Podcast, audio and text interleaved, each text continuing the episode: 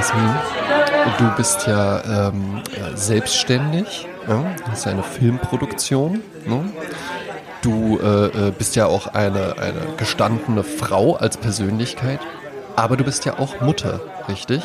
Ja, ich bin auch Mutter. Wusstest du,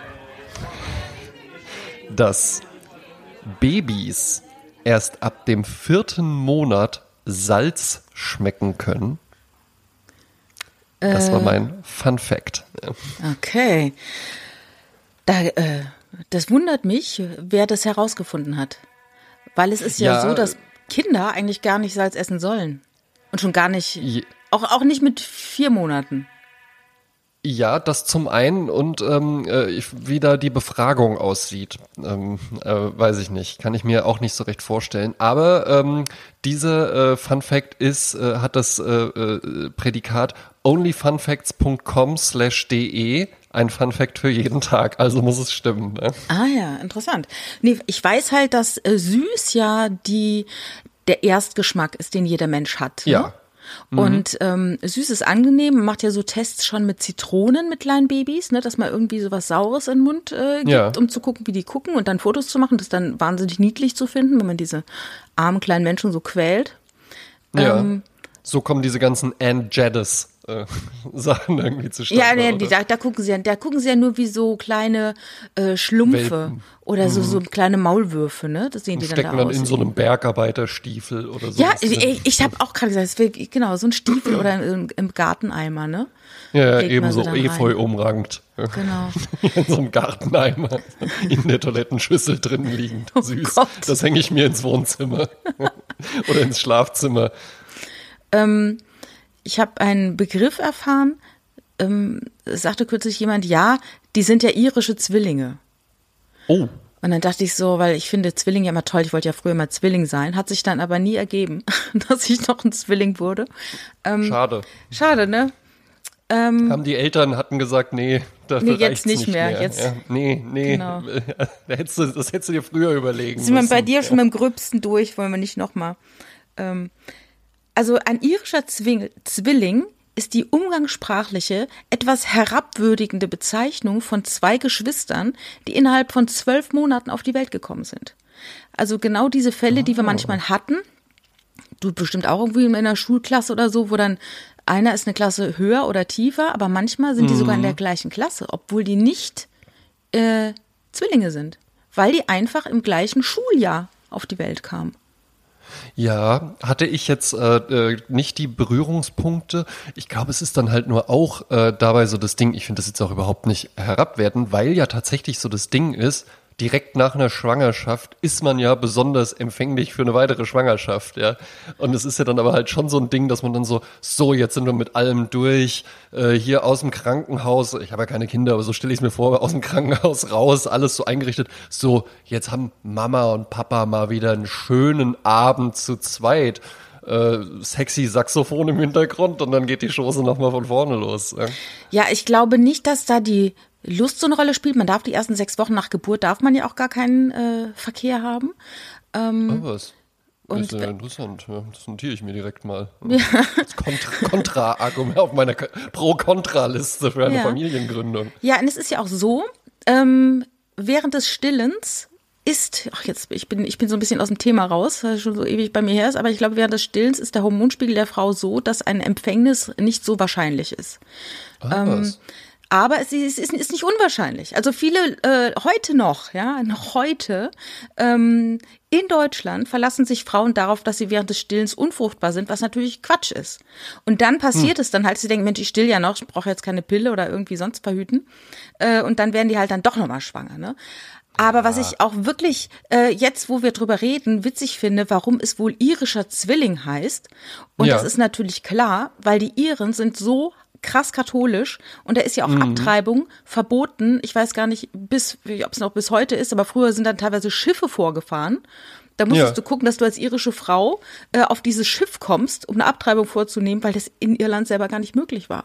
Also das heißt, was. nach dem Motto, du bist halt ständig schwanger, weil du darfst halt nicht abtreiben Ja. und hast dann deshalb äh, einfach ein Kind nach dem anderen sozusagen. Ne? Ich muss aber auch sagen, ich war nur einmal in Irland, in Dublin, für ein verlängertes Wochenende, was ich wirklich empfehlen kann, weil Dublin ist eine ganz tolle Stadt und es empfiehlt sich, es ist eine Stadt, die, ähm, wo du nach so einem verlängerten Wochenende dann einfach das Gefühl hast, ah, ja, jetzt habe ich hier so einen ganz guten Eindruck einfach mhm. von der Stadt gewonnen. Ne? Ich habe jetzt irgendwie so das Gefühl, ich war mal in Dublin und ich könnte jetzt sagen, ja, ja, Dublin hat mir gut gefallen, wohingegen ja Paris oder so irgendwie so ein Ding ist so, ja, ja, die Straße, in der wir waren und, und, sowas, das war ganz nett, weil es ja viel, viel weitläufiger ist. Ja? ja. Und Dublin, Dublin kannst du gut zu Fuß auch und so, ja, äh, kann ich, kann ich wirklich empfehlen. Und da tatsächlich dann auch mal in die Guinness-Brauerei zu gehen. Bin jetzt nicht der Typ, der ansonsten äh, äh, sagt, auf jeden Fall eine Brauereibesichtigung, aber die Guinness-Brauerei, das empfiehlt sich tatsächlich. Das ist ein wirklich interessantes Erlebnis gewesen. Und du kannst dann am höchsten Punkt von Dublin, nämlich in dem Turm der Guinness Brauerei, der 360 Grad verglast ist. Und wenn ich sage 360 Grad, dann meine ich auch der Boden. Also oh. weiß ich nicht. aber da sitzt du dann auf gläsernen Stühlen mit spiegelnden Tischen und trinkst dann halt so ein, ja. trinkst dann, trinkst dann halt eben da so ein, so ein samtig schwarzes Guinness. Aha. Guinness ist ja auch, finde ich, ein sehr, sehr elegantes Bier. Und, und warum äh, Glas und, und Gläsern und, und verspiegelt? Äh, spricht ja, das irgendwie? Schön, ja, damit man halt schön rausgucken kann. Ja. Ach, einfach nur, dass geil aussieht und der Boden halt auch. Ist einfach nur geil. Drunter, ja. Ah, kann verstehe. Man halt einfach nur runtergucken. Ja, blöd aber halt, dass es da halt äh, Guinness zu trinken gibt, ne? Ja, da kann man nämlich nicht durchgucken. Aber vielleicht ist das ja halt eben auch Guinness ja auch äh, ganz äh, berühmtes Marketing immer gemacht, ja. Ähm, vielleicht hat das halt eben auch so die Absicht, dass wenn jemand von weiter weg guckt, dass ja der höchste Punkt ist, immer im Blick, ja? ja. Und dass man dann einfach so sieht, so, oh, die Guinness schweben wieder. Ah. schweben die so in ja, der Luft. Ja, ja, ja, ja. Ach so, ja. Mhm. Ein Freund von mir, der war mal in Dublin. Es gab ja mal eine Zeit, wo äh, viele Deutsche nach Dublin sind zum Arbeiten, weil das irgendwie steuerlich äh, interessant war, für Firmen dort ansässig ja. zu werden. Und ähm, da, da lernte der eines Abends im Pub dann auch einen Musiker kennen und es war damals atemberaubend, weil der wirklich so einen Lauf hatte, der hieß David Gray. Heute mhm. kennt ihn kein Mensch mehr. Größter Hit war nee. Babylon. Äh, und dann waren wir damals ganz so, wow, er hat David Gray einfach so im Pub kennengelernt. Weil äh, Dublin hat ja eine riesige Musikerszene, ne? Also da ist ja, richtig ja. viel Straßenmusik äh, am Start. Ja, und das ist auch, das ist auch tatsächlich wirklich sehr, sehr nett ähm, weil du da wirklich überall einkehren kannst und dann kannst du halt eben, also es hat mir schon sehr, sehr gut gefallen, würde ich auch echt nochmal hinfahren, weil du, du gehst halt so rein, dann ist das immer irgendwie ganz schön eingerichtet, immer alles irgendwie so sehr auf Wohlfühlen, ohne dass es so diesen Hügge-Charme hat, der mhm. jetzt so für dieser Scandi schickt mit irgendwelchen Grobstrick-Wolldecken oder sowas, sondern es ist halt, es ist irgendwie so eine schönere Art von Kneipe. Vielleicht so wie Kneipen irgendwann auch mal in Deutschland waren, bevor ihr Weiber da eingefallen seid mit euren Cappuccino und Macht mal die Vorhänge ja? auf, man kann ja gar nichts sehen. Ach Gott, wie sieht's denn hier aus? Der ganze Staub ja. auf dem Butte. Und ähm, da war, äh, äh, hast du halt eben dann einfach eine schöne, so eine urige Gemütlichkeit, ähm, leckeres Bier auch tatsächlich, finde ich, trinke ich tatsächlich ganz gern. Du kriegst immer leckere Sachen auch zu essen und immer Live-Musik. Ah, und ja. immer so ganz coole Live-Musik, die sich nicht so sehr in den Vordergrund drängt, aber doch präsent ist. Ja, so hier, in, hier in Irish Pubs, da ist ja oftmals so Bands Ü60. Ne, wo so die alten Rocker nochmal in viel zu engen Jeans dann äh, da stehen mhm. und mit ihren hölzernen Beinen dann irgendwie Gitarre spielen. Aber ich erinnere mich in Schottland, da gab's dann auch so richtig junge, coole Bands, wo so, wo du auch gerne äh, ähm, dann nach dem Gig noch einfach ein bisschen stehen bleibst und guckst, wie die abbauen und so, ne, ja, weil die so süß ja, waren. Gut, ne? du halt eben, du halt eben, ne? Ja. Als Typ ich, hasse ich die dann natürlich und denke mir, jetzt schön? gucken alle nur nach denen. Ja. Wie heißt es schön? Uh, support the arts, kiss a musician. Ne? Das, äh, oh, ja. Ich habe auch ein, äh, eine Idee eines äh, Getränks dabei und zwar oh. wie bei BMW, Bier mit Wasser oder saurer Radler, tauchte jetzt ja. dieser dieses Getränk innerhalb von mh, hm, 18 Stunden dreimal auf. Ähm, eigentlich zweimal.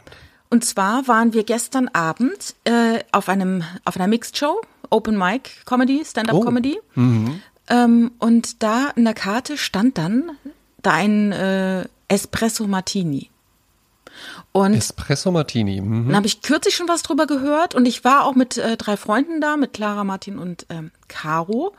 Und Clara und Martin hatten schon mal einen Espresso Martini und als ich den auf der ja. Karte sah, habe ich gedacht, ey, den hattet ihr doch schon mal. Weil vorher habe ich da noch ich nie was von gehört, ne? Darf ich raten? Ja, gerne. Okay, also äh, Martini ist ja äh, eigentlich ein kla ganz klassischer Cocktail. Besteht ja eigentlich aus äh, in der Regel aus äh, Gin oder Wodka und äh, Wermut, also gesprittetem Weißwein. Ja. Ähm, ich nehme an, hier haben wir dann die ganz durchaus ganz leckere Kombination Gin, ja sehr angesagt. Ich nehme nicht an, dass da Wodka äh, zum Einsatz kommt, sondern Gin. Und der wird dann mit Cold Brew Coffee äh, auf Eis geschüttelt und dann in eine äh, Martini-Schale abgeseit. Äh, Martini-Schale stimmt. Ähm, das Rezept, was ich gefunden habe. Rest, man trinkt es auch, das war auch korrekt. Man, man bestellt Und es, kalt. das muss man. Also es nennt sich ein Cocktail-Klassiker mit Wodka, Kaffeelikör und natürlich Espresso. Ah ja. Und dann kommt er in so einer Schale, ne? Und äh, ich habe den gestern nicht bestellt, weil ich äh, habe ja die Maßgabe äh, kein Kaffee nach 15 Uhr. Ach so, ich dachte jetzt so unter der Woche kein Alkohol oder so. Nee, nein, ich nein, hab, aber es also wir, ich habe kürzlich so ein schönes Meme gesehen von wegen, ist es noch, ist es schon zu spät für Kaffee oder ist es schon noch zu früh für Alkohol? So in Ja. diesem Dilemma. Also ab 15 Uhr trinke ich keinen Kaffee mehr und ab äh, eigentlich erst mit äh, Eintritt der Nacht äh, kommt bei mir Alkohol auf den Tisch. Ähm, Ah, ja. Hat aber gestern nicht gestimmt. Im Sommer ist natürlich Quatsch, da kriegst du es ja nicht ja, hin. ja, eben. Aber äh, was ich interessant fand bei diesem Espresso Martini, der ist mir heute Morgen nochmal begegnet und zwar in einem Podcast von den Kaulitz-Brüdern. Die haben jetzt einen Podcast und auch dort trinken die beiden Espresso Martini. Und das Witzige ist, dass der eine sagt, ich habe jetzt gleich hier etwas bestellt im Hotel, wo wir aufnehmen. Dann äh, geht die Tür dann auf und dann werden zwei Espresso Martini serviert. Und der andere Bruder sagt, das gibt's doch nicht. Ich habe auch äh, dafür gesorgt, dass wir gleich Espresso Martini trinken, aber ich habe mir die Zutaten bestellt, damit wir es selber mixen. Also ist jetzt Espresso Martini ist jetzt a thing. Wie Okay. gesagt, das ist ja wie gesagt Drunk and Awake, ne? Die alte Nummer von Böhmermann. Äh, genau Ja. wie Red Bull Wodka, Wodka Red Bull, ne? Ähm, und dann dachte ich mir aber, Moment mal, Wodka, Kaffeelikör und Espresso, irgendwo klingelt's da bei mir. Ja. Äh, und zwar dachte ich dann an White Russian. Und habe nochmal nachgeschaut, woraus der White Russian besteht. Das ist ja das Getränk, was seit Big Lebowski so äh, Ja. Hit ist. Äh, willst du raten? Na, es ist Wodka, Kalua und äh, nicht Kaffeelikör, sondern glaube ich so Kakaolikör oder sowas ist da noch mit drin. Ja, also Kalua ist ja Kaffeelikör Ah, ähm, und Wodka und also praktisch hier sind wir komplett identisch, ne? Also Wodka, Kaffeelikör hatten wir ja auch schon Espresso Martini und hier kommt Ja. aber statt des Espresso Sahne rein. ja, ist ein bisschen nahrhafter einfach. Ja, das ist ne? so, so ne, genau, das ist halt so die die sanfte äh, Version für nach äh, 15 Uhr. ja. Flüssige Sahne. Und Oder wenn man ähm, noch was essen will, dann auch. Ja. Ah, jetzt ja. hätte ich aber schon noch ein bisschen Hunger. dann bestellt man halt mal so ein White Russian. äh, früher habe ich immer gedacht, äh, Kaffee wäre ein Erwachsenengetränk. Mhm. No? Und äh, dann habe ich gedacht, Alkohol ist so ein Erwachsenengetränk. Aber weißt du, was wirklich ein Erwachsenengetränk ist? Beides zusammen. Wasser. Ja.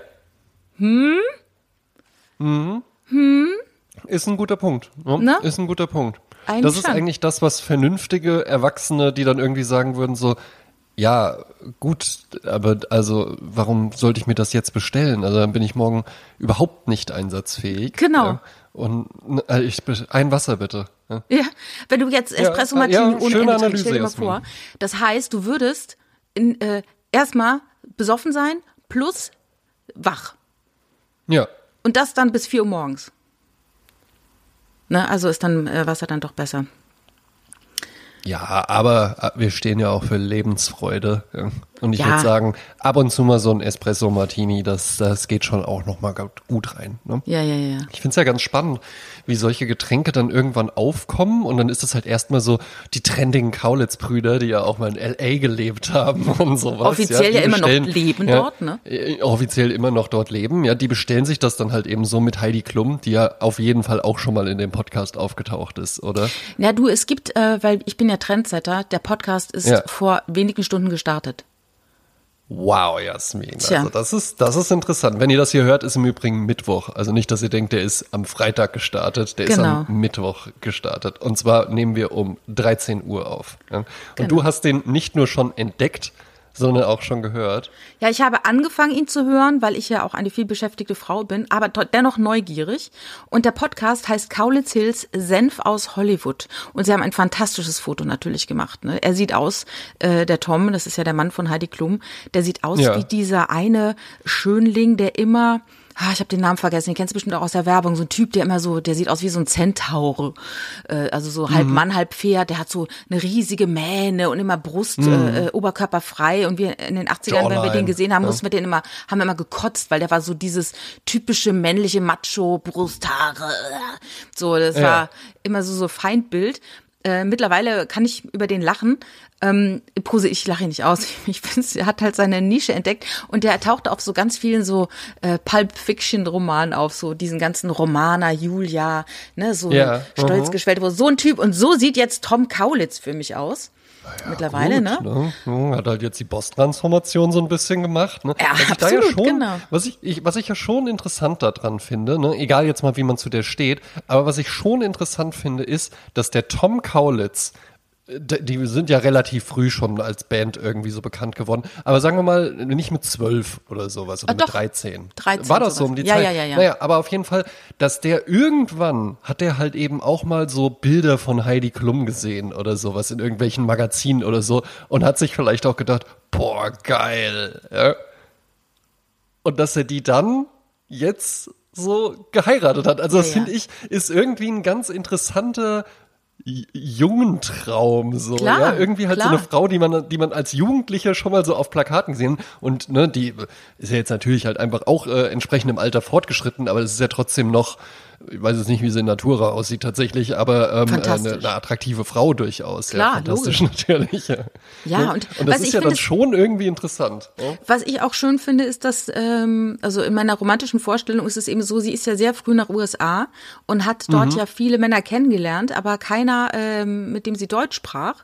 Und ich finde, mhm. eine Muttersprache macht ja nochmal was anderes mit einer Partnerschaft. Also ich ja. hatte jetzt nie einen Partner, mit dem ich nicht in meiner Muttersprache gesprochen hatte. Also ich hatte nur Muttersprachler, Deutsche quasi als äh, Partner.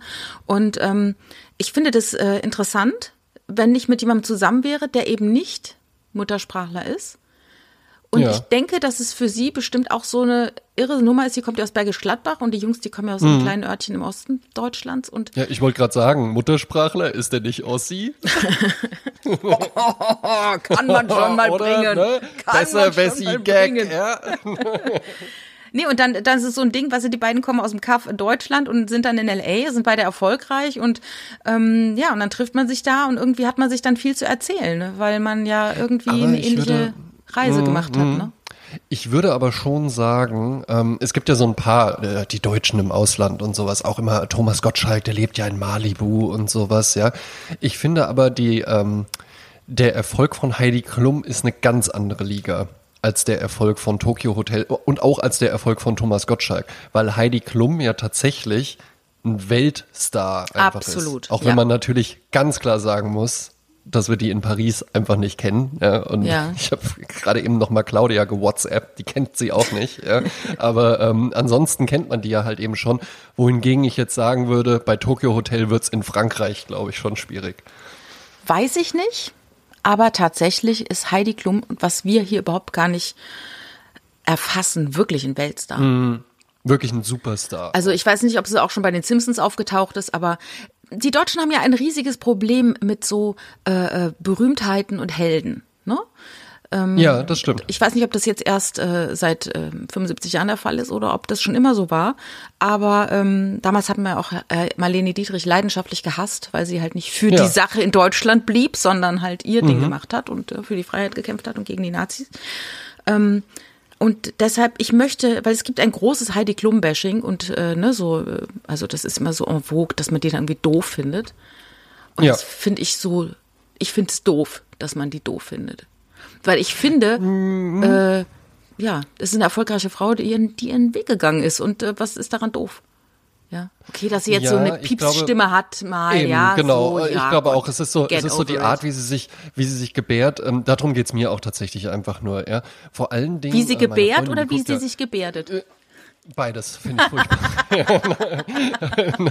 Aber ähm, meine Freundin guckt ja wahnsinnig gerne Germany's Next Top Model und irgendwann hat die mal noch mal so die erste Staffel angemacht. Ja. Und habe ich gedacht, das ist ja krass. Ja. Das ist ja krass. Zum einen, wie relativ normal die da noch aussah. Gut, war auch eine andere, andere Mode, andere Art, sich zu schminken und sowas, ja. Aber wie relativ normal, ich würde sogar eher sagen, wie relativ professionell die sich da noch verhalten hat und halt wirklich so Tipps gegeben hat. Äh, da hatte die natürlich auch schon die Stimme und letzten Endes dafür kann man ja halt eben auch nichts. Man hat eine Stimme, wie man sie halt eben hat. Ich zum Ja. Beispiel habe eine unglaublich äh, sexy Stimme, die halt eben einfach so ist, da kann ich nichts für. Ja, äh, es bringt mich auch manchmal in Probleme, weil manchmal würde ich, Ich auch gerne auch mal ein bisschen dafür. hysterisch klingen oder so. Ja, das kriege ich halt leider nicht hin. Ja, ähm, aber bei Heidi Klum ist es dann irgendwann ja einfach die, die Stimme, die dann aber auch noch unterstützt wird durch so ganz merkwürdiges Benehmen und immer ausrufen und große Gesten und vor allen Dingen immer dieses mit so einer riesen Geste immer. Und dass die halt eben glaube ich einfach so ein bisschen auch so als Drache gesehen wird, weil die äh, ja immer mal wieder dann so Co-Moderatoren hat und es dann immer mehr einfach nur so auf nur sie hinauslief. Und ja sogar dann da wirklich so Leute wie Wolfgang Job oder sowas dann halt nicht mehr da so mit in der Jury saßen. Ja. Ja, ich habe das nicht so verfolgt. Aber im ich dachte im immer, dass Prinzip die der dir recht. Verjüngung der Jury oder dass das das nicht alles so äh, krass serielles Moment ist. Weil es dann immer wieder nur da neu aufgoss und irgendwie immer wieder das Gleiche. Und so haben, hast du halt in der Nee, Jury nee, aber es wurde, es, es, es, so. es, es, fing, es fing ja tatsächlich halt eben einfach damit an, dass du da irgendwie, da hattest Heidi Klum, ne, als erfahrenes internationales Model, dann hattest du den äh, Pay Jam oder sowas. Das war quasi so der Dieter Bohlen äh, von Germany's Next Topmodel. Der war so ganz streng. Peimann Peimann kann er. ja. Ja. kann auch sein. Was war, was war der nochmal? Der war, glaube ich, so Fotograf oder irgendwie Nee, der war- der war? Scout, glaub Oder ich. Talent Scout, Director? sowas. Talent Scout, okay, ne, dann hast du das noch mit drin. Dann hattest du noch so einen, der kam dann jetzt immer in der Lo in der L'Oreal-Werbung, die dann auch so, oder Manhattan Stimmt. Cosmetics, die dann Ja, so dazu ja, kam, ja. der mit so einem, der So so, Haare hat wie ich. Krullen. Genau, ja, genau, Ne, so genau. Ja, so ein, der war halt so ein Make-up-Artist und sowas und dann hat sie, glaube ich, noch irgendwie einen Modedesigner dabei. Das war ja irgendwie ganz interessant. Nee, weißt du, wer noch mit dabei war? Hm. Der hat ja dann auch noch äh, Karriere gemacht. D äh, die Tasche muss lebendig sein.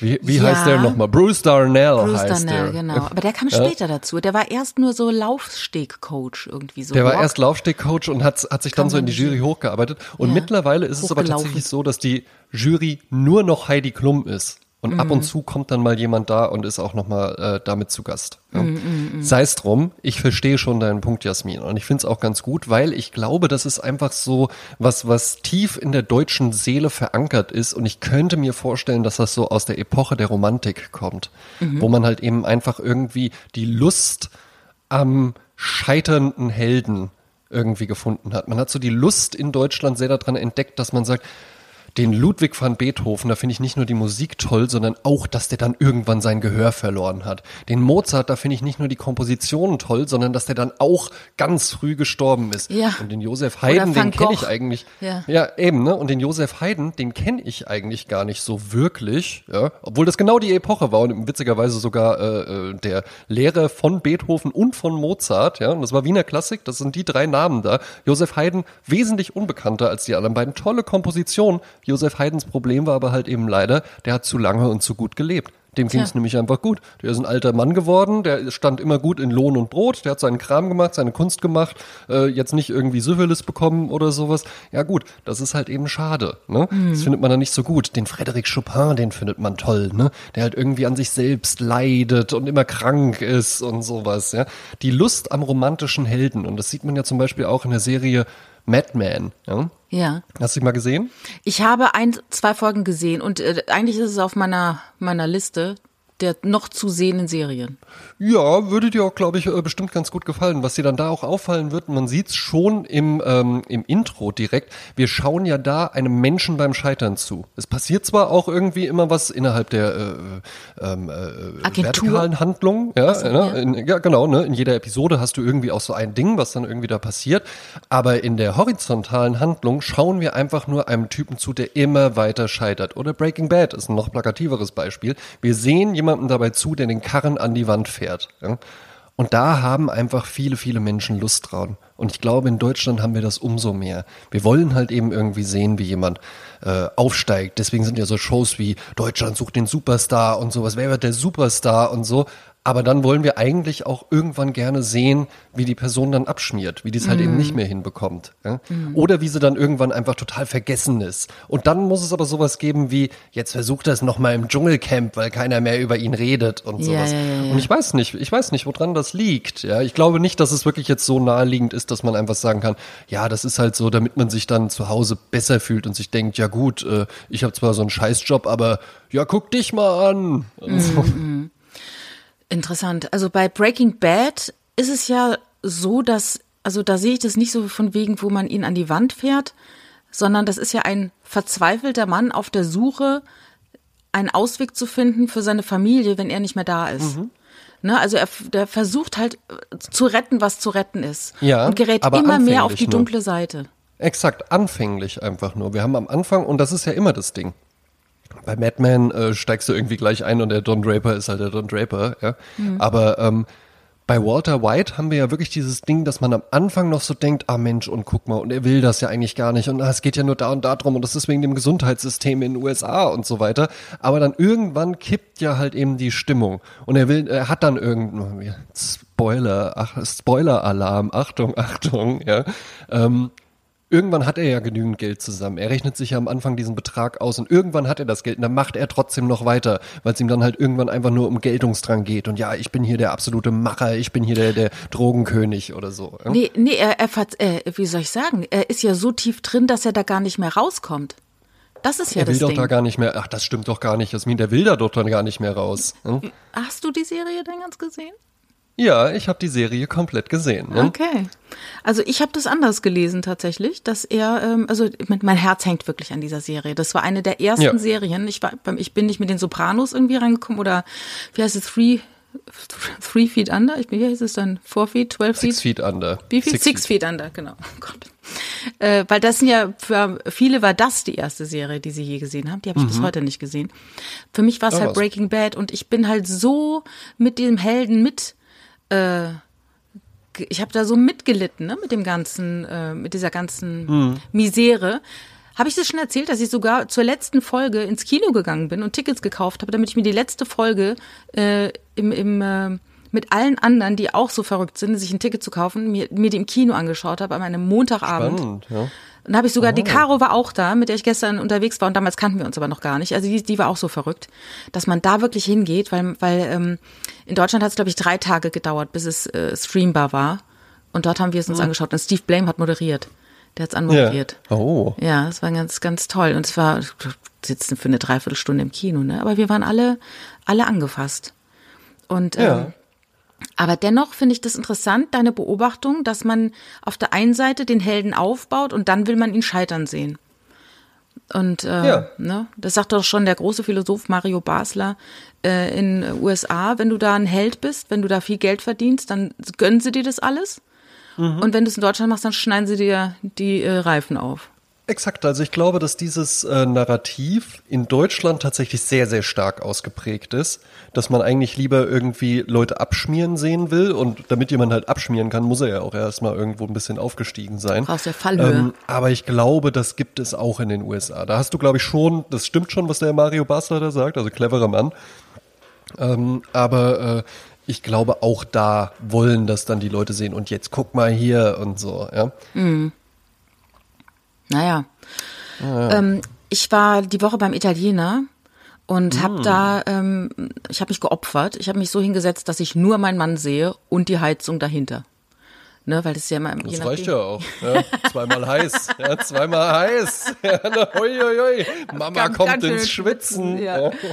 Nee, weil das ist ja oft so äh, bei den Tischen, manchmal sind die ja so blöd, die Stühle, dass wirklich der eine guckt halt in den Raum und kann beobachten und so, sieht die anderen Gäste, sieht das ganze Ja. Interieur und der andere sieht halt dann einfach die Wand an, so, ne? Ähm, ja, und ich, Hm, Wobei ich könnte mir vorstellen, also äh, ich kenne den Richard jetzt nicht seit äh, Jahr und Tag, aber ich glaube, der hatte an dem Abend nur Augen für eine. Ich glaube nicht, dass er da irgendwie die Menschen großartig, Dankeschön, beobachtet hat. Ja, gern geschehen, Richard. Ja, ne? Aber so ist er unser Richard. Ja, ne? Weißt du, was der Richard nämlich auch ist? hä? Ein richtig, einfach echt ein richtig cooler Dad, der dann auch mal so zerrissene Jeans oder sowas trägt. Wenn jemand jetzt die Folge zum ersten Mal hört, denkt er so, äh, worum geht's da? Aber ja, dann ne, musst du halt eben die anderen Folgen auch noch hören. Ja? Genau. Ja, aber okay, ja, du hast dich geopfert. Ja, und dann hörte ich im Hintergrund, wie äh, jemand spricht, und zwar, äh, ich glaube, es war der Kellner. Ich sagte zu Richard, wer redet da? Sag mir, wer redet da? Wer redet da? Wer sagt das? Wer sagt das? Weil dann sagte der nämlich irgendwie, ja, ich habe sechs Kinder von fünf Frauen, irgendwie sowas. Und dann sagt die eine, äh, die ruft dann, ach Gott, was bist du denn für ein Picasso? Und dann dachte ich, habe ich erst gelacht. Dann habe ich erst gelacht, weil ich gedacht habe, dass sie sich versprochen hat. Ich dachte, die meint Casanova, ne? Ja. Und dann sagte ich zum Richard, hat die das jetzt wirklich gesagt? Was bist du denn für ein Picasso? Und da sagte Richard, ah ja, der Picasso, der hat vier Kinder mit drei Frauen. Ah, ja. Und dachte ich so, ach so. Weißt du, ich dachte erst, das wäre ein lustiger Versprecher. Aber de facto habe ich dann habe ich dann mal den Picasso gegoogelt, ne? Und dann, der Ja. hatte also vier Kinder von drei Frauen. Und ähm, die Paloma Picasso, die kennt man, weil da gibt's ein Parfum von. Und Alliteration kann man sich einfach gut merken. ja. Die war Designerin, oder äh, ja, die ist schon älter, ich weiß nicht, ob sie jetzt noch designt. Dann gab's die Maya Wittmeier Picasso, Kunsthistorikerin Oh. geworden. Dann den Claude Pierre Pablo Picasso, äh, laut Wikipedia Fotograf, Filmemacher, Grafiker und Nachlassverwalter für die Familienangehörigen Pablo Picassos. Also das auch, könnte ich mir als Fulltime-Job vorstellen, die ganzen Sachen Ja, auszuwerten. ja. Auch wenn wir heute darüber weil Der war reden. ja sehr, sehr, sehr, sehr umtriebig. Ja, ja. Wenn wir heute reden über Picasso, klingelt bei denen ja dann auch wieder, ne? Die Ah, ja, Kasse, eben. ne? Glückwunsch. Ja, lasst euch gut gehen. Ja. Nächste, nächste Runde Espresso geht auf mich. Picasso, Picasso, Picasso. Ja. Ja. Dann Paul Joseph Picasso, äh, keine Ahnung, was der war. Aber dann habe ich nochmal nachgeschaut. Picasso starb in Mougins. Und das war der Ort, an dem ich drei Jahre hintereinander schlief, als ich auf den Filmfestspielen in Cannes war. Und ich wusste es gar nicht. Also nicht, dass ich damals total ignorant gewesen wäre. Ich habe es echt nicht gewusst. Weil die anscheinend damit gar nicht so hausieren gehen, dass da Picasso starb. Also ich habe es nicht mitbekommen. Ja, ist natürlich halt eben auch die Frage. Ich könnte mir vorstellen, dass Picasso hat hier irgendwas gemacht, so ein bisschen so ist wie in Deutschland Goethe. Dass man halt eben auch so in, ja, wir sind ja auch die Stadt, in der Goethe äh, bei seiner Wanderung mal ein Bier getrunken hat. Und Ja, das ja. haben wir jetzt hier auch auf so ein, so ein Schild drauf gemalt. Ähm, eventuell hat man dann in Frankreich einfach abgewunken und gesagt, ja komm. Ne? Ja, oder Ja, ich wo war der nicht? Ja, wer nicht? Ja. Ja, ja, oder es stand vielleicht überall und ich habe es einfach nur nicht gelesen. Kann natürlich auch Das sein. kann natürlich auch sein, weil du halt eben einfach ignorant bist. Weil ich einfach ignorant bin, ja. So kennt man, so kennt man dich. Ja, ja, ja, ja. Oder ich war noch so beschäftigt mit den Eindrücken auf dem Filmfestspielen, dass ich dann äh, gesehen habe, Björk in Dancer in the Dark oder Mein liebster Feind mit Wolfgang Herzog im Raum. Mhm. Ne, das war ja, war ja schon, war, war schon toll. Also das äh, irgendwann habe ich haben wir es dann nicht mehr gemacht, weil es halt Mai war und dann habe ich ein Kind bekommen und dann mit einem Säugling ist dann immer so, wirst immer rausgeschickt aus dem Saal. Oh, ich glaube, aber jetzt wäre das einfach auch so, dann schnallt man sich das so um, auch so als Accessoire. Ne? Und, und, und ja, hallo, hallo, sehen Sie das? Ich stille auch gerade während dem Film. Ist Ihnen das auch aufgefallen? Machen Sie doch mal von mir ein. Foto. Machen Sie von mir ein Foto hier vor der Picasso, hat hier auch schon mal ein Baby gestillt. Tafel. Ja. Ich habe hier auch schon mal Pablo Picasso gestillt. Da hat doch der Schmidt damals, war das doch so ein Bit von wegen, äh, oh Gott, mein Kind hat Hunger, ich muss zum Stillen schnell los zu Ikea. Ne? Verstehst du den Gag? Nach dem Motto, mein Kind hat Hunger, ich muss gleich stillen, also fahre ich jetzt schnell zu Ikea, um dann dort zu stillen. Also das war der so, Eindruck von Harald ah. Schmidt, dass Frauen dann praktisch Clever, on purpose irgendwo hingehen, um, um extra in der Öffentlichkeit zu stillen. Was natürlich totaler Quatsch ist. Aber ähm, ja, so, jetzt haben wir praktisch wieder, äh, sind wir wieder von, von Anfang wieder äh, Salz. So, so, wir wieder bei Salz Salz, auf genau. Und da wolltest du ja auch noch, da hattest du ja auch angesetzt, schöne Schleife, ja, äh, hattest du ja auch noch angesetzt mit, ähm, ja, süß ist so der erste Geschmack, man versucht das dann mit Zitronen, dann bin ich dir in die Parade gefahren mit Anne Jedis, aber vermutlich wolltest du noch darauf hinaus, dass bitter tatsächlich der Geschmack ist, der am spätesten im Leben irgendwie an äh, äh, Gusto gewinnt, oder? Ja, da genau darauf wollte ich hinaus. Danke, André. Siehst du, und weil ich das alles schon weiß, ne, weil, ihr seit 73 Folgen immer nur die gleichen Geschichten erzählt werden, ja, komme ich jetzt mal mit einer neuen. Und zwar habe ich auch eine ganz interessante Person äh, diese Woche kennengelernt. Äh, ein Podcast, vielleicht habe ich ihn schon mal empfohlen, äh, ansonsten empfehle ich ihn nochmal, ist das SWR 2 Musikstück der Woche. Mhm. Kann man kostenlos abonnieren, überall da, wo es Podcasts gibt, ist von SWR 2, auch einem tollen Radiosender, der ähm, eher so im Bereich Klassik tatsächlich unterwegs ist. Es ist auch immer mal ein bisschen Jazz mit dabei, aber. So alt sind wir schon, André. Ja? So alt sind wir. Ja, ähm, ne, ja, Picasso stirbt gerade jetzt hinter mir. So alt bin ich schon. Oh, ja, oh Trinkt dabei ein Espresso Martini. Genau, ja. Ähm, und da kommt dann jede Woche äh, in diesem Podcast wird einfach ein Musikstück vorgestellt. Und das ist immer eine ganz kurze Anmoderation nur, ja, wo einfach nur erzählt wird, äh, wie heißt das Stück, von wem ist es, interpretiert von, im Rahmen der, so und so. Und dann kommt dieses Musikstück, ist meistens so zwischen äh, 10 und aber auch schon mal 40 Minuten lang, wenn es wirklich irgendwie eine Sinfonie oder sowas ist, ja. Und ähm, da kam diese Woche wirklich was ganz, ganz Interessantes, nämlich Maurice Ravel. Äh, mhm. Den könnte man kennen, so vom Bolero, mhm. der ist schon relativ bekannt. Und ähm, der hat ein, äh, ein Werk für ähm, äh, äh, Flügel linker Hand und Orchester geschrieben.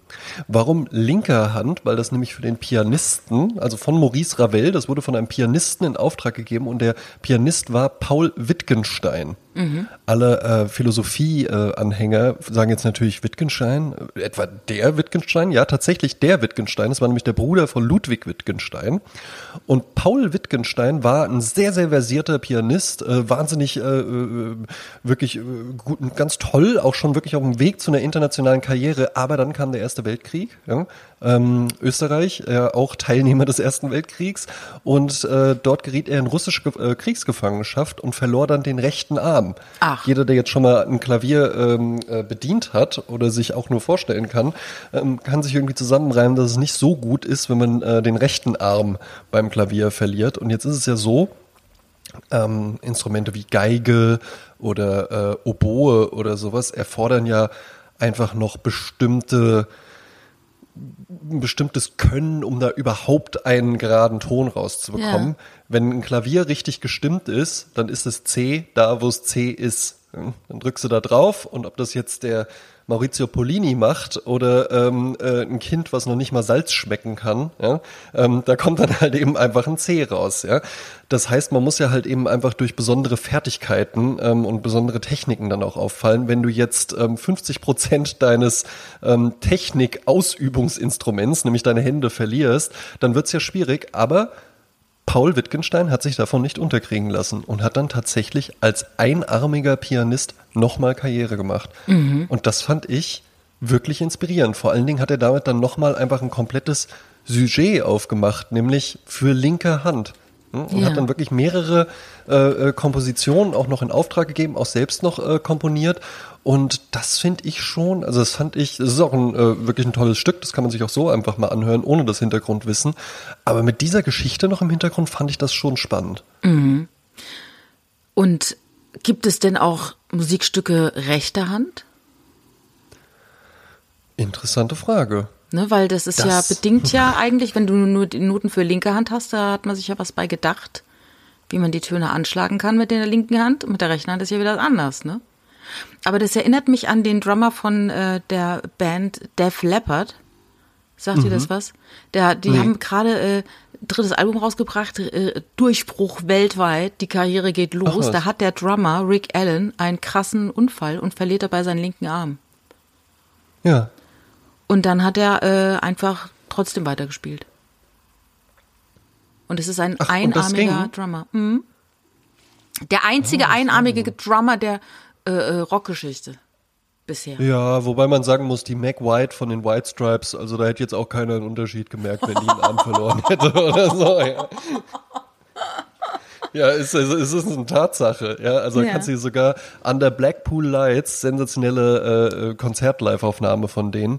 Ähm, da, das geht halt eben los, wo du dir denkst, jeder andere Drummer würde sich halt, würde sich halt einen Arm Genieren. ausreißen, um noch Ja. einen Arm zu haben. ja. Und die Mac White spielt halt das erste Stück einfach nur mit, mit dem Fuß und einem Arm. Ja. Ah, ja, ja. Ich habe die Woche auch einen neuen Schlagzeuger äh, gesehen, äh, der mich wirklich sehr beeindruckt hat. Und zwar äh, handelt es sich um Charlie Schneider. Charlie Schneider ist der elfjährige Sohn von Helge Schneider und sein jüngstes Ah, Kind. sehr schön. Und ähm, die waren dann zusammen auch in einer Talkshow und besprachen dann darüber. Äh, der Junge hatte nie in seinem Leben Schlagzeugunterricht, aber er spielt Mhm. mit seinem Vater und begleitet den. Und der Vater sagt, ich halte sehr große Stücke auf Improvisation. Ähm, man Ja. kann natürlich einen Unterricht besuchen, natürlich, sagt er, aber da säße er dann einfach stumpf vor einem Lehrer und würde dann immer im Rhythmus eins eins zwei eins eins zwei ne? Oder eins zwei zwei eins Ja. eins zwei zwei eins. Und das ist halt so langweilig. Ähm, sagt dann dann ist es besser wenn er hier spielt mit mir und begleitet mich ne? Er spielt dann Helge spielt dann Keyboard und der Charlie spielt dann Schlagzeug und das Mhm. ist fantastisch und es hat mich so beeindruckt, wie gut er spielt und dann kriegst du auch so ein Gefühl für Musik und du weißt, ah, jetzt muss ich ein bisschen absetzen, nur der Vater gibt ihm auch so ein paar Tipps, aber alles so auf einer sehr auf Augenhöhe, Eben, ne? sehr Also, respektvoll. ja, ja, aber würde ich, würde ich schon auch jetzt äh, in die Bewertung noch so ein bisschen mit einfließen lassen, dass er natürlich dann auch einen Vater hat, der ein toller Musiker ist. Natürlich. Also der ist ja dann quasi sein Lehrer und der wird ihm auch mal so Basics mitgeben und ich könnte mir vorstellen, beim Schlagzeug vielleicht kriegt man es noch am ehesten hin. Wobei, nein, nein, nein, nein, ich korrigiere mich direkt selbst. Ich glaube, gerade beim Schlagzeug brauchst du auch jemanden, der dir einfach mal sagt, nee, guck mal, du musst da so rangehen.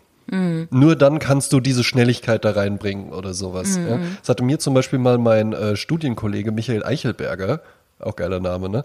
Ähm, der hatte mir, hatte mir das mal, der war auch, äh, äh, sollte tatsächlich auch mal wirklich auf so ein äh, Schlagzeug-Internat und sowas geschickt werden, weil der eben wirklich gut war, hat sich dann für einen anderen Weg entschieden, aber hat immer noch gerne Schlagzeug gespielt, aber auch Percussion.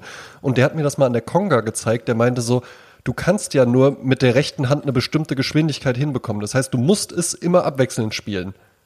Hm? Ja, also du musst immer klar. links, rechts, links, rechts, links, rechts. Ja?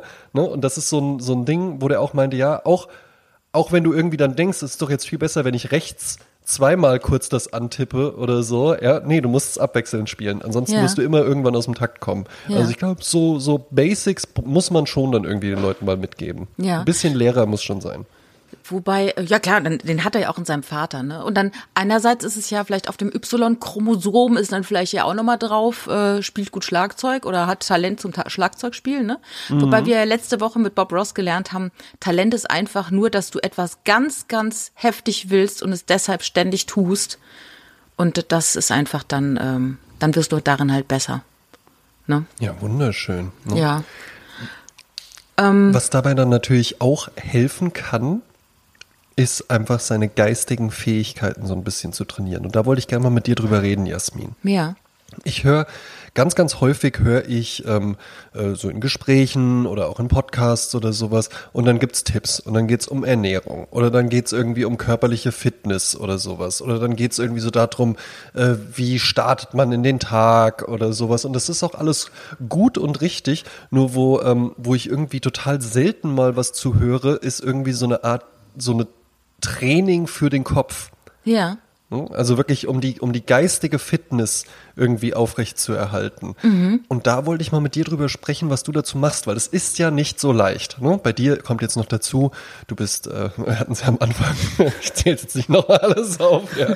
ähm, Ne, das, das ist ja schon eine ganze Menge und bei mir ist es ja auch eine ganze Menge. Ne? Also das heißt, wir haben ja jetzt nicht unendlich viel Freizeit am Tag, wo wir sagen könnten, ach, das benutze ich jetzt mal für die äh, Mußestunden oder sowas. Ja, aber vielleicht kriegt man es ja trotzdem eingebunden. Da wollte ich dich mal fragen, was du in diese Richtung machst. Ich finde es äh, sehr wichtig. Ne? Ähm, und interessant finde ich, dass einem im ersten Moment dazu nichts einfällt. Geistiges Training, da fällt mir eigentlich so Sudoku ein. Also sowas genau. mache ich ja Ne? überhaupt nicht. Also auch So nicht dieses Gehirnjogging oder oder, so. Mhm. Nee, gar Genau. nicht. Also auf eine Art, wenn ich das jetzt so versuche zu reflektieren, ich, mein geistiges Training besteht einfach darin, dass äh, sich im Alltag mir Aufgaben stelle, die ich löse. Das ist das eine. Und das andere sind natürlich auch Gespräche, die ich. Ja. führe. Äh, ähm, und aber auch Gespräche, die ich mit mir selber führe. Ne? Also wo ich dann Das auch, ist interessant. Mhm. ne? also jetzt äh, sowohl laut, aber laut eher so nach dem Motto, mein Gott, wo hast du das jetzt hingelegt? Also so spreche ich dann vielleicht laut mit mir, aber Mhm. ähm, dass ich mit mir so in Dialog trete und überlege, was kann ich jetzt tun oder ne, so, ja. Aber so ein geistiges Training, also nicht im Sinne von irgendwelchen Dingen, die ich wiederhole. Wie, wie, wie, wie würdest du das beschreiben? Was und was ist das Na, ich hab- Ziel des Ganzen? Genau, also ich habe ich hab auch zum Beispiel mal in mich reingehört. Ja? Und äh, äh, hab, da- hab da dann gefunden. Also, Hallo. ähm, zum Beispiel so das Thema Meditation. Ne? Ja. Bei Meditation hat man ja immer, man hat ja so ein bestimmtes Bild vor Augen, wie das aussieht. Man sieht irgendwie so einen Schneidersitz und man hat so tibetanische Mönche, und man hat. Om oder äh, ich sehe ganz oft bei Instagram sowas so geführte Meditation oder Headspace, die App und dann äh, wirst du da irgendwie angeleitet und sowas. Und ich habe dann irgendwann ge- mal gemerkt, ich mache das eigentlich jeden Morgen. Ich meditiere tatsächlich jeden Morgen und bestimmt so 20 Minuten. Aber das sieht bei mir ganz anders aus, weil ich nicht in irgendeinem Gewand im Schneidersitz da sitze und mir von irgendeiner äh, sexy Voice ähm, was erzählen lasse, äh, wie ich meine Gedanken an einem Fluss, der verliest und dann schwimmt der Gedanke als Schiff vorbei. Was auch schön ist für ihn, das funktioniert, ist ja okay. Aber bei mir ist es einfach, ich sitze jeden Morgen 20 Minuten einfach mal still in der Küche und sitze auf, auf dem Stuhl drauf und spüre den Stuhl und bin nicht am Telefon irgendwas am gucken, irgendwas am machen. Ich habe neben mir eine Tasse Kaffee stehen, ja, da trinke ich dann ab und zu mal von. Ich habe auch nicht die Augen zu oder sowas, aber es ist einfach nur so dieser Moment der Stille, den ich mal bei mir eingebaut habe. Und das ist tatsächlich was Besonderes. Kann ja auch sein, dass es bei anderen anders ist. Aber bei mir ist ansonsten der Tag schon einfach immer sehr, sehr viel Lärm. Ne? Telefonkonferenzen, äh, Gespräche mit meiner Freundin, mit Freunden, jetzt mit dir, Podcasts hören, Musik hören, ich gehe mal eine rauchen, dann höre ich auch nochmal was, ich gehe einkaufen.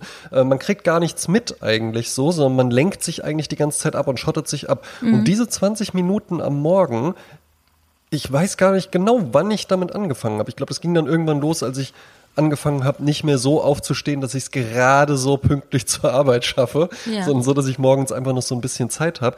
Und diese 20 Minuten morgens am Tag, die tun mir unglaublich gut. Und es ist halt vor allen Dingen so dieses nicht sich irgendwie ablenken, nicht irgendein Programm da versuchen reinzuschieben oder so, sondern einfach nur mal vorhanden sein. Ja. Und dann denkst du natürlich nach und dann lösen sich aber auch Gedanken und Sorgen oder sowas plötzlich auch auf. Das Ja. ist ganz interessant. Ja, ja, ich habe ja im, in mir so dieses, diesen Wunsch der Prozessoptimierung. Ähm, Ja. Kochen ist ja zum Beispiel ein gutes Beispiel, dass man zum Beispiel erst das Wasser aufsetzt, äh, damit das schon mal ne, heiß wird, während man Gemüse schnippelt oder was auch immer. Ne? Ja. Ähm, und dann denkt man natürlich oft auch, ja, äh, diese Podcasts will ich hören, das will ich noch machen, dies. Und man versucht es so zu überlagern, das dann dazu führt, dass man oftmals ständig irgendwas auf den Ohren hat. Ne? Ja. Und ähm, ich gehe. Und ja teilweise auch mit solchen, mit solchen Perversionen wie, hör das in doppelter Geschwindigkeit, dann kannst du Ja. noch mehr. Warte, ich zeig dir eine Schnelllesetechnik, mit der du zehn Bücher, a 500 Seiten in der Woche lesen Genau. kannst. Und so. Und du, du setzt dann quasi auf auf so einen Zug, der immer schneller fährt, aber du bist gar nicht mehr im Hier und Jetzt. Ne, das hatten Ja. wir ja auch schon mal besprochen, dass man ganz seltene Momente noch hat, wo man im Hier und Jetzt ist. Und das hat, glaube ich, auch Einzug gehalten mit dem mobilen Internet tatsächlich. Also ich, ich weiß, ich glaube, als ich 20 war, habe ich gesagt, die Hälfte meines Lebens besteht nur darin zu warten. Auf den Bus zu warten, auf den Zug zu warten, auf einen Freund zu Ja. warten, da warten, dass man abgeholt wird und so. Und dann stand man einfach nur rum. Weil ich hatte Ja. auch nicht immer ein Buch bei mir äh, und ich hatte natürlich auch kein Handy bei mir, sondern man stand einfach nur und wartete und dann gingen Genau. die Gedanken, kamen ins Schwingen. Ne? Und dann Genau. hat man. und du äh, machst zum Beispiel dann ja auch sowas wie Leute beobachten. Wie sehen die denn so aus? Was ist denn da? Wie, wie ist denn hier das Gebäude irgendwie aufgebaut oder so? Du guckst dich dann einfach um, du lässt die Gedanken schweifen, du lässt den Blick schweifen und du nimmst zum Beispiel auch mit den Ohren wahr. Mhm. Ne? Das ist, das mobile Internet lenkt halt den Blick sehr ab. Ich will das jetzt auch gar nicht so verteufeln und sagen, das muss jetzt alles weg und wie zurück zur Natur oder Ja, es sowas. ist ein Teil Äh, des Alltags es, und bleibt Ich nutze es es und liebe auch. es ja auch, ja.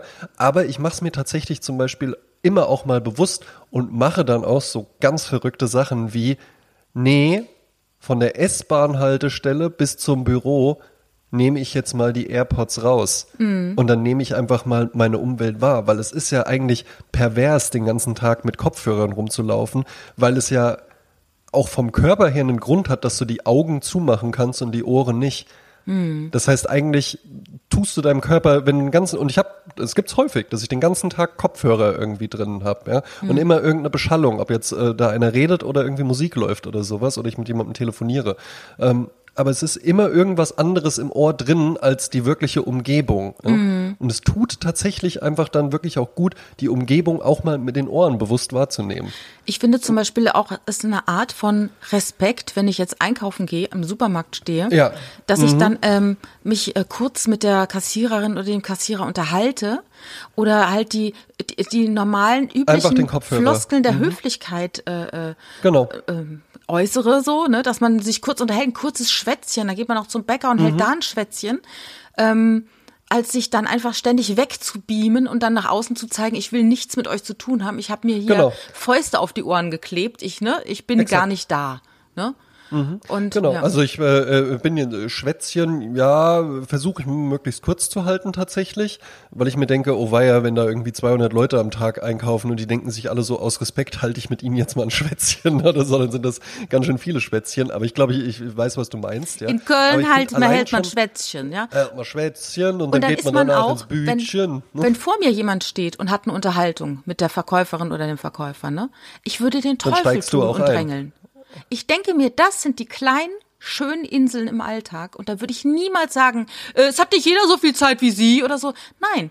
Das ist jetzt ein Moment und der geht vielleicht 30 Sekunden, dann ist der vorbei. Aber gib den Leuten jetzt ihre 30 Sekunden, ja? Ja, das wäre natürlich äh, eigentlich jetzt auch, auch ein fertiger Sketch, wenn die das dann so immer weiter hinaus herausfordern und dann sieht man halt schon so, dann, dann wird so die Tasche schon wieder so auf den Boden gestellt, das Portemonnaie nochmal eingesteckt, man lehnt sich so nach vorne, lehnt sich so, macht sich so ein bisschen gemütlich, äh, die Verkäuferin nimmt sich so, die Kassiererin nimmt sich so ihr Getränk, fragt so, wollen Sie auch was? Ja, gerne. Und sowas nimmt so eingeschenkt, noch so ein Käsefondue aufgebaut oder so, ja. Genau, dann drüber dann große. Plakate, mehr Menschlichkeit. Mehr Menschlichkeit wagen. Ja?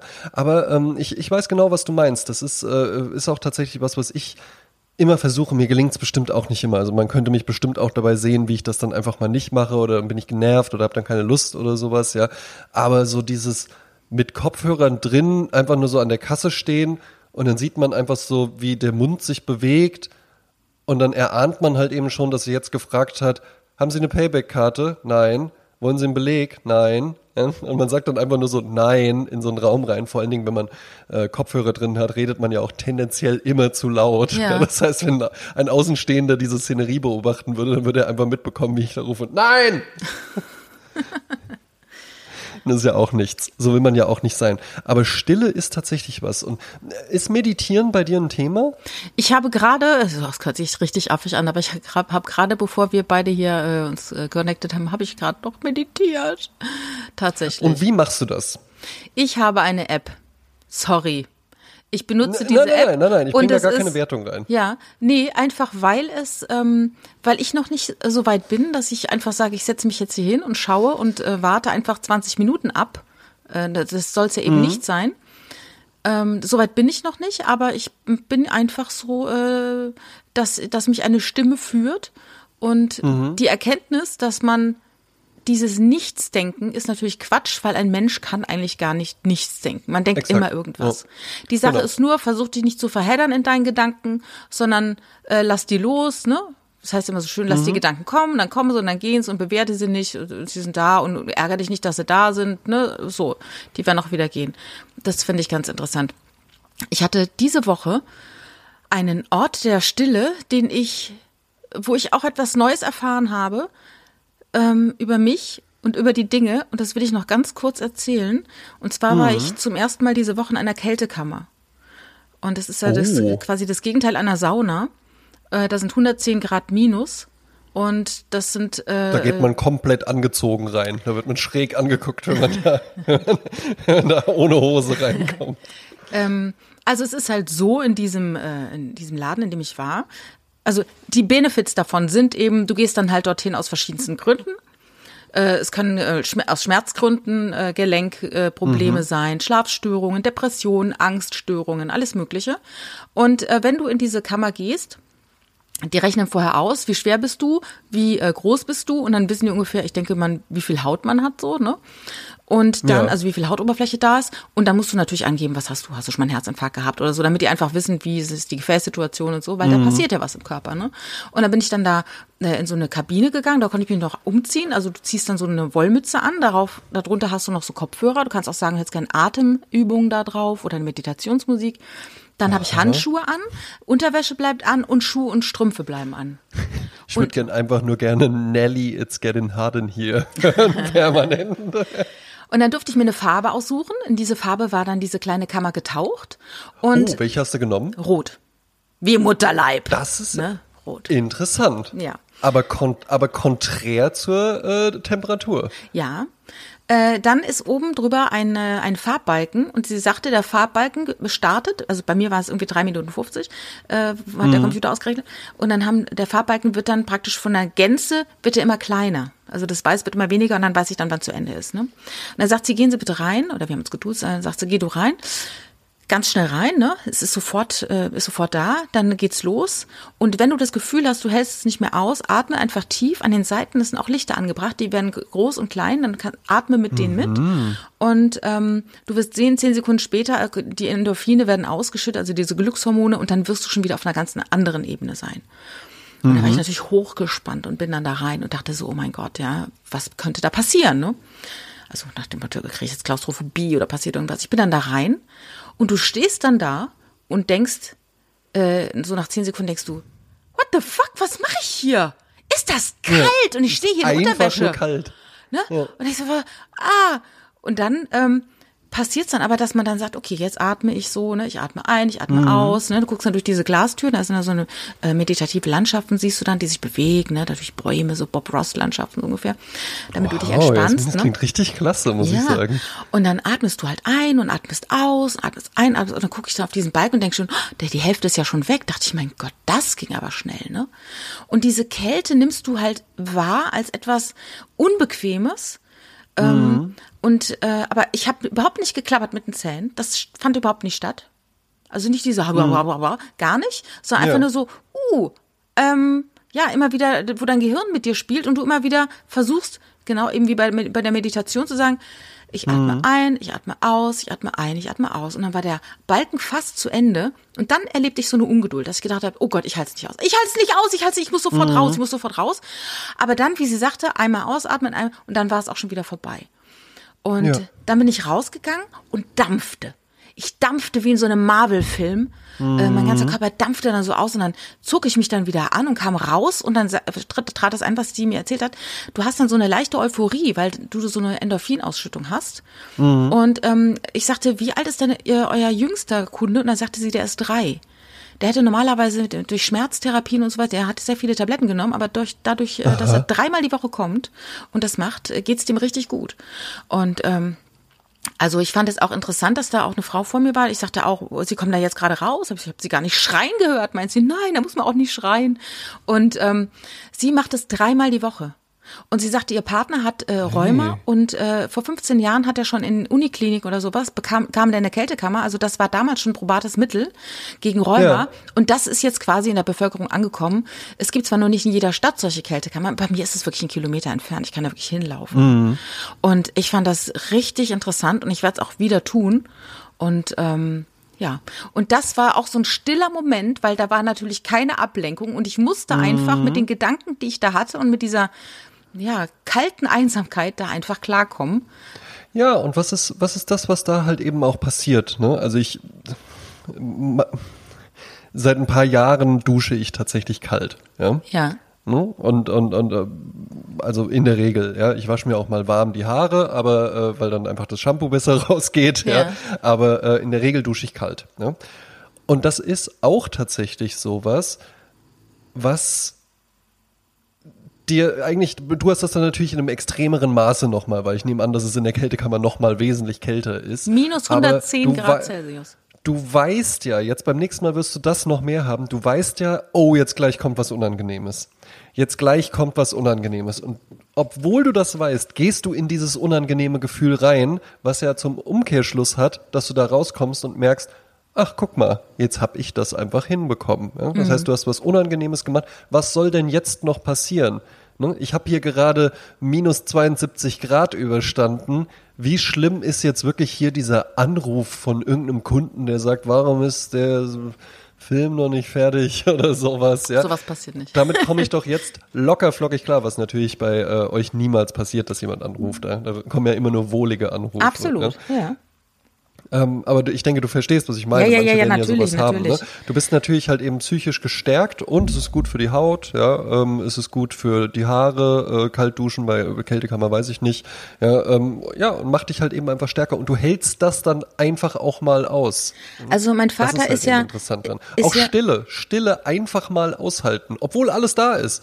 Ich könnte irgendwie Musik hören, da drüben liegt das Handy, ich könnte einen Film gucken, äh, ne, ich könnte alles möglich, ich könnte ein Buch lesen, Zeitschrift lesen oder sowas, aber ich entscheide entscheide mich bewusst dafür, nee, ich mache jetzt einfach gerade mal gar nichts mhm. und sitze jetzt einfach mal hier da und bin mit meinem Kopf alleine. Also mein Vater duscht ja kalt, seit, äh, seit ich ihn kenne. Und mhm. er sagte, oder er sagt, das ist so, dass wenn du das morgens gemacht hast und hast dich überwunden, ja. sagt er, dann mhm. kannst du dann kannst du nur noch gewinnen. Dann ist das Schlimmste, ja. hast du schon hinter dir. Und dann bist du Exakt. stark für den Tag. So. Gestärkt. Ja. Mhm. So. So. Mhm. Da haben wir's. Das ähm, als, vielleicht als Endpunkt. Still, Dinge einfach mal aushalten. Das ist gut für die geistige Gesundheit. Ja. Nächste Woche dann noch die Themen Langeweile, Algorithmen durchbrechen und Inspiration, das hatte ich nämlich alles noch aufgeschrieben, ah, ja. ja. Und etwas, etwas tun ohne Verwertungsgedanken. Sehr gut, das machen wir auf jeden Fall, da bleiben wir dran, ähm, weil uns äh, die Stunde schon wieder äh, naht. Ja wir haben noch eine höhere, höhere, höhere ähm, wir erinnern uns, letzte Woche hat uns Andreas Weber ein Feedback gegeben zu Eisessen und äh, sowas. Mhm. Und interessanterweise gab es ein genau gegenteiliges, äh, einen gegenteiligen Kommentar. Der äh, Elucifer schrieb uns, bin, also wir erinnern uns daran. Es ging darum, dass André, ja ich spreche jetzt über dich in der dritten Person, obwohl du mhm, anwesend bist. Mach das, ich bin anwesend. Ja. Äh, André äh, hat noch niemals in seinem Leben in einem Eissalon äh, Eis gekauft und einpacken lassen und mit nach Hause gebracht. Und das fand Andreas Weber irritierend bis frech. Fun Fact, Fun Fact, ich war letzte Woche, dachte ich so, soll ich das jetzt einfach mal machen? Aber ich habe dann irgendwie gedacht, ich weiß gar nicht. Und dann habe ich es einfach nicht gemacht. Ja, Aber vielleicht mache ich es bald mal. Vielleicht bist, du machst mal was ganz Verrücktes, also was, was niemand erwartet. Also Elucifer schrieb, bin bei André, habe weder einen Eisbecher noch einen Maßriegel in meinen 42 Jahren Lebenszeit gekauft und verstehe den Sinn auch nicht. Und dann hat er sich nochmal korrigiert. Letzteres ist falsch, da ich den Sinn bei anderen erahne, ihn aber für mich nur nicht verstehe. Eben. Dankeschön. Ja, Iluzifer ist Dennis Franke, der mich auch schon mal hier in Wiesbaden besucht hat. Ich kann für seine geistige Gesundheit absolut bürgen. Ja. Äh, ein sehr, sehr netter Typ, äh, sei an dieser Stelle gegrüßt. Und meinst ich, du, ja, meinst also, du nicht, dass es negativ auf ihn zurückfallen kann, dass er diese Äußerung gemacht hat? Dass er das deshalb unter Pseudonym getan hat? Nein, das glaube ich nicht. Nein? Gut. Nein, nein, nein. Der wurde auch schon in der Therapie und sowas immer erwähnt. Ja, ja okay. Sogar von Dass wir ihn geoutet haben als Nicht-Eisbecherkäufer. Okay, gut. Dann, wenn er damit leben kann, Iluzifer. Ich denke Dennis. auf jeden Fall. Ja, er, kann, er kann damit leben. Spannend finde ich natürlich äh, die Aussage, bin bei André. Habe ich gar nicht gesehen. Hat er sich, hat er sich Vielleicht hat er das geschrieben, als er damals bei dir war. Kann ja auch sein. Ja, ja. Ne? Ähm, ja, aber da sieht man, jeder Jack ist anders. Ne? Genau. Ne? Jasmin, ja, du und Andreas Weber. Ihr könnt ja. dann eine Dreiviertelstunde, Roman äh, äh, aus, aus Graz, meldet sich ja auch manchmal, der hat mir dann original noch erzählt, dass er und seine Frau manchmal äh, für 50 Euro Eis beim Italiener bestellen. Ja. Und zu Hause? Das kommt dann so zu denen nach Hause und dann essen die das halt eben so. Mehrere Liter Eis bestellen die sich dann. Die essen die dann nicht alle auf einmal, ja. aber äh, dann, dann werden die halt danach so eingefroren. Ja. Und dann meint er so, ja, ja das, das findest du wahrscheinlich auch absurd. Und da habe ich gesagt, das finde ich nicht nur absurd, das kann ich mir gar nicht vorstellen, dass das Menschen tun. Also, dass man nur, ne, wenn, versteh mich nicht falsch, wenn jemand jetzt irgendwie sagen würde, ich bestelle eine Pizza und da kann man dann auch als Dessert noch ein Eis bestellen oder so, das, das kriege ich schon. Aber dass jemand einfach nur, soll man noch Eis bestellen? Und dann kommt so ein Eislieferant.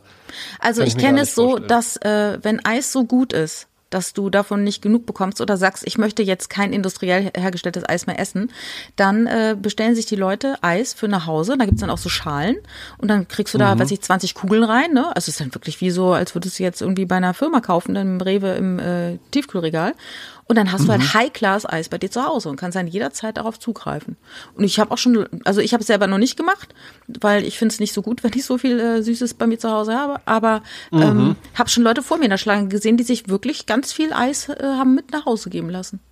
Und sind die Kugeln dann schon vorgeformt? Nein, die machen das, das dann wirklich. zu Hause zum selber formen. Nee, du, du, du machst das dann nicht mehr mit Kugeln. Das ist ja dann zu Hause, schabt man die dann halt so ab, denke ich mir.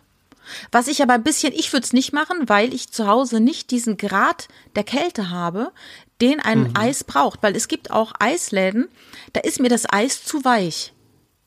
Ne? Also wenn es mhm. zu kalt ist, geht's ja, kannst ja ein bisschen warten, dann schmilzt es so ein bisschen an. Ja. Aber es mhm, braucht ja einen gewissen Schmelzgrad, um einfach lecker zu sein.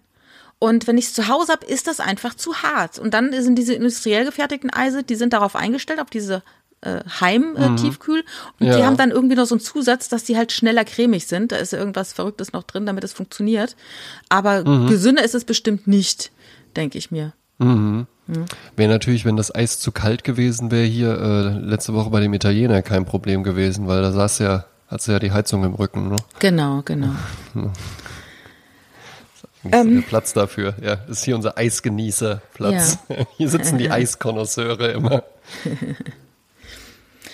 Wir haben eine äh, Liste bei Spotify, wo wir jede Woche zwei Lieder draufpacken mit dazu, äh, die ich, ich weiß gar nicht, wie viele Lieder mittlerweile schon drauf sind. Es sind wahnsinnig viele Lieder. Es ist, äh, sind viele, viele Stunden tolle Musik. Viel. Es sind Musiken, die fröhlich sind, die inspirierend sind, die positiv sind, die ähm, ja absolut den Sprezzatura-Lifestyle ähm, in, zum Klingen in den Alltag übertragen. Das heißt, macht diese Liste an oder hört gar nichts oder hört uns. Ist frech, ne? Ist ein bisschen arrogant, sowas zu sagen, oder? Einfach Find zu sagen. Kann man ruhig sagen. Ha? Also ich unterschreib's. Ja. Okay, gut. Ähm, ähm, ich habe mir ein Lied diese Woche ausgesucht und habe eine ganz interessante Backstory zu diesem Lied, äh, die so groß ist, diese Backstory, dass ich sie heute, ähm, weil das Lied auch sehr groß ist, heute trotzdem erzähle, obwohl wir schon äh, in der Zeit über eine Stunde sind. Äh, ich starte ja, einfach mal. Ne? Leg los. Also es begab sich 2014 in Kalkutta, da hat Debayan Sen ein ganz komisches Album gefunden im, äh, auf dem Speicher, in einem Koffer. Und dieses Album, äh, da war also so rot-orangenes Plattencover und da sah er seine Mutter, äh, wie sie jung war drauf, mit den Buchstaben mhm. R-U-P-A, also Rupa, ihr Name. Und ja er hat dann gegoogelt, was das für ein Album ist und fand heraus, das ist ein Album aus dem Jahr 1982 namens Disco Jazz. Und bei Discogs wurde es für Hunderte von Dollar verkauft. Und da ist er zu seiner Mutter gegangen und gesagt, was ist denn mit diesem Album? Was ist das denn? dann hat sie gesagt, ach, das wirf's weg, das ist total sinnlos. Und dann hat er gesagt, warum soll ich das wegwerfen? Und dann stand, dann wurde dieses Album nochmal neu aufgelegt. Und zwar folgendes ist passiert. Es gab einen jungen Mann, der Musik machte. Äh, der hieß Ashish Khan. Und der hat, also der kam aus einer ganz prominenten Familie in Indien äh, und sein, sein Opa hat zum Beispiel auch Ravi Shankar Sita spielen beigebracht und so, ne? Also richtig so ein traditioneller mhm. äh, Musiker. Und er, ähm, dessen Bruder war dann in äh, Kalifornien ähm, oder sein Vater, also das ist ja verwirrend, Musikgeschichte, Musikgeschichte, Laber, Laber. Die haben eine Musikschule gegründet in Kalifornien, sind also von Indien nach Kalifornien gegangen. Dann ist er zu seinem Bruder nach Calgary und hat dort auch eine Musikschule gegründet mit dem. Und dann haben die angefangen, Musik zu machen. Und dann haben sie äh, eine junge Frau, die gerade aus Kalkutta äh, die, die Uni beendet hatte und dort in einem Radio gesungen ja. hat in Indien, ist diese, diese Frau ist gekommen nach Calgary. Und da haben sie die gebucht und haben gesagt, dann singst du jetzt für unser Dings. Also wir haben jetzt also drei Inder äh, in Calgary. Da haben die dieses Album gesungen, haben gedacht, das geht jetzt richtig durch die Decke und es passierte nichts. Das, also die hat, die hat dann ein paar Kassetten für sich gekauft, hat sie ihrer Verwandtschaft geschenkt und hat das vergessen, dass sie dieses Album gemacht hat, 82. Und äh, aus irgendeinem Grund, irgendein DJ zog also irgendwo diese Platte her und hat die in seine DJ-Sets aufgenommen wie es mal so ist. Dann kam Caribou dazu, ja, äh, auch so, so ein DJ, der hat es dann auch in seine äh, in seine Playlist mit äh, aufgetan. Mhm. Und dann 2016 oder sowas hat irgendeiner das bei YouTube hochgeladen und dann fing der YouTube-Algorithmus an zu arbeiten und das ist sehr interessant, mhm. weil das ist ein Stück, das ist acht Minuten lang. Das ist eine gute Länge, um Werbung unterzubringen, denkt sich YouTube. Ja. Spielt es deshalb mhm. vielen Leuten in die Liste. Äh, bisschen unter diesem Hashtag Duschmusik. Also Musik, die okay ist, die nicht zu wild ist, die nicht zu krass ist. Ja. Ähm, bisschen mm, fast meditativ. Und dadurch hat diese, äh, ist dieses Lied so durch die Decke gegangen. Und, und die sagen auch, im Gegensatz zu zeitgenössischer Clubmusik ist dieser Song, den ich da vorstelle, wie ein Hauch frischer Luft an den richtigen Stellen einer Clubnacht. Ja, hat die Dynamik von einem großartigen Disco-Track, aber auch ein jenseitiges, spaciges Gefühl. Der Song schwebt dahin und lässt die Leute äh, sich in dem Arrangement und in dieser Stimme verlieren. Und es ist eine der Platten, nach denen jedes Mal gefragt wird, wenn ein DJ die spielt. Ja, also wird immer ins Pult gegangen, was ist das, was ist das? Also dieses Lied nehme ich jetzt, das heißt Aji, Aji Shanibar. Aji Shanibar. Hey, da bin ich aber da es, bin ich aber gespannt. Und das ist ein hypnotisches Lied durch diese, die, die, durch diesen indischen Gesang. Ich glaube, die singt, normalerweise singen die immer Hindi in so Bollywood-Songs, aber das hier ist jetzt eine Mischung aus Hindi und Bengali. Mein Hund schnarcht, ich bitte zu entschuldigen, falls man das hört. Ähm, du hattest jetzt auch gerade bei Bengali so einen ganz kleinen Hall plötzlich auf der Stimme. Da bin ich ah. auch gespannt, ob man das später auf der Aufnahme auch hört. Bengali. Ja, sehr schön. Bin ich, äh, bin ich jetzt schon sehr gespannt drauf. Äh, von mir kommt diese Woche mal wieder ein richtiger Hit. Ja, mhm. so eine richtige, so eine richtige äh, äh, Dancefloor-Nummer und zwar von Madonna Louise Ciccone, besser bekannt unter ihrem Erstnamen Madonna. Madonna. Das ist ja eigentlich immer, es muss ja eigentlich für jeden Künstler das Ziel sein, dass man irgendwann, dass man einfach sagt, äh, ist Karl schon da? Und alle wissen halt eben, dass damit nicht äh, Karl Friedrich Engels gemeint oder ist, Karl Dall. Karl Lagerfeld, ja, oder Karl Dall, ja, sondern Karl Lagerfeld nur gemeint sein kann. Und Madonna brachte im Jahre 1990 einen Song raus, den du bestimmt äh, kennst und wahrscheinlich dann auch viel, viel bewusster mitbekommen hast als ich. ich Allerdings. Damals, äh, vier Jahre alt, ja. Und für mich war das dann erst was, was irgendwie eigentlich sowieso Madonna fing für mich, dass ich die so mit, also dass ich mitbekommen habe, es gibt eine Musikerin namens Madonna, war glaube ich dieses, äh, was so ein bisschen düster ist so schwarz-weiß gefilmt. So, ich, ich komme gerade auch nicht drauf, wie es heißt. Ja. Äh, äh, über MTV dann halt eben auch, ja. aber tatsächlich nur. Weil bei mir zu Hause ja einfach nicht viel Musik gehört worden ist. Aber von dem Song hier habe ich einfach so schon mitbekommen und ich mag ja auch House ganz gern und es ist tatsächlich ein House-Song, also kein House-Track, sondern ein House-Song. Er hat diese typischen hausigen Piano-Akkorde, die ich total gerne mag und der Name ist nicht nur der einer äh, tollen großen Modezeitschrift, sondern ähm, auch der Name eines Tanzes. Und diesen sehen wir auch in dem Musikvideo. Und weißt du, wer das Musikvideo gemacht hat? Erzähl. Du weißt ja schon, welchen Song ich nehme. Ja, ne? Ich habe mir ja vorher, vorher eine Genehmigung ja, bei, bei der Musik, Musikkompetenz Jasmin Klein eingeholt, ob das denn in Ordnung ist. Ja. David Fincher hat damals das Video zu Madonnas Vogue gemacht. Ne? Super. Ne? Und die tanzen ja so sehr, sehr expressiv in dem Video. Und Vogue stammt von Voging, was ein Tanzstil in der ähm, damals noch sehr im Untergrund agierenden äh, Schwulen- und Lesben-Szene in New York City war. Ja. So sehr, sehr körperbetont, sehr, sehr expressiv zu tanzen, nannte man Voging. Und da äh, hat Madonna sich dann natürlich äh, dran gehangen oder äh, darauf aufmerksam gemacht, dass es diese marginalisierte Gruppe gibt, je nachdem, wie man es auslegen will. Und ja, ist eine äh, coole Nummer, ja, äh, macht einfach riesig Spaß, höre ich unglaublich gern und ist jetzt auch endlich auf der Sprezzatura Playlist. Ab dafür. Ich erinnere mich an Madonna, äh, ihren ersten Auftritt Holiday im Musikladen im deutschen Fernsehen. Äh, das war ja. beeindruckend. Also das war äh, Ist schon ein Phänomen. Ja. Und ist, weißt du was, ist auch sowas, wo jetzt auch gerne man, was man jetzt auch gerne immer mal so doof findet. Ganz so, genau. Ne? Guck mal, wie die aussieht, äh, Ja, ja, die ja, kann es ja. auch nicht ertragen, älter zu werden und sowas. Ich gehe jetzt mal hier damit on the record. Ich finde, die sieht immer noch heiß aus. Ja? Mhm. Ist mir auch egal, ob das dann alles operiert ist und, und geschminkt und sonst was. Das kann man nämlich auch schön und hässlich machen. Ja. Ja. Ich finde, da sieht's ganz gut aus, ja. Und äh, ist ja wohl mal eine Wahnsinnsmusikerin einfach. Ja, und die hat halt immer, sie ist jetzt nicht die beste Sängerin der Welt, aber darum geht's auch gar nicht. Es geht darum, um äh, es ist ein Gesamtkonzept. Madonna ist ein Kunstwerk auf eine Art. Und die hat es immer wieder verstanden, sich neu zu erfinden. Und ich bin äh, riesen Madonna-Fan immer gewesen. Und ähm, bei Vogue fällt mir ein, da erinnere ich mich äh, gerne äh, auf der Tanzfläche dann so zu vogen. Also wir haben damals auch uns Ja. Spaß gemacht, also so ironisch gewogt, aber das sehr leidenschaftlich.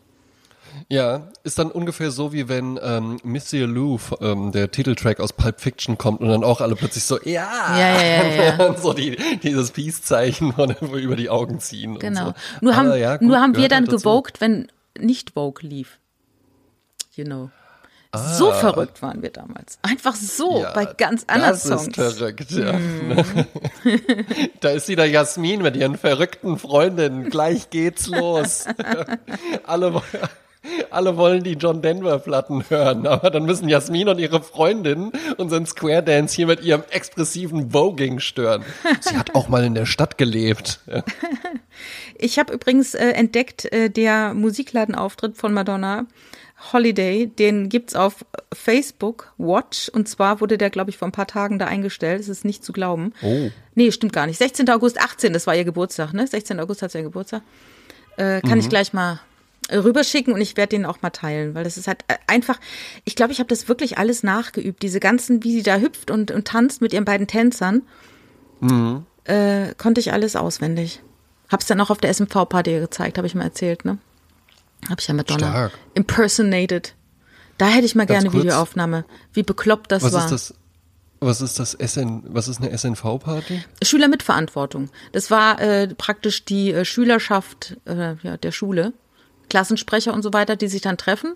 Schüler mit Verantwortung und die ähm, Und da hast du dann, da hast du dann Madonna performt? Ja, genau. So auf der Bühne? Nein, das war im Kra auf der Tanzfläche. Also alle standen so. um mich rum und applaudierten, während ich dann den großen Auftritt hatte. Und ich habe mich dann auch so geschminkt und die Haare so gemacht, genau wie sie in diesem Video. Stark. Ne? Ganz so weit bin ich nicht äh, äh, damals gegangen. Es war dann auch nicht Madonna, es war aber niemand, äh, der, der auch nicht wirklich kleiner ist. Es war Michael Jackson. Und das ist dieser Podcast hier. Madonna und Michael Jackson. Und wir hätten jetzt gerne noch 18 Espresso Martini und White Russians. Abfahrt! Abfahrt! Bem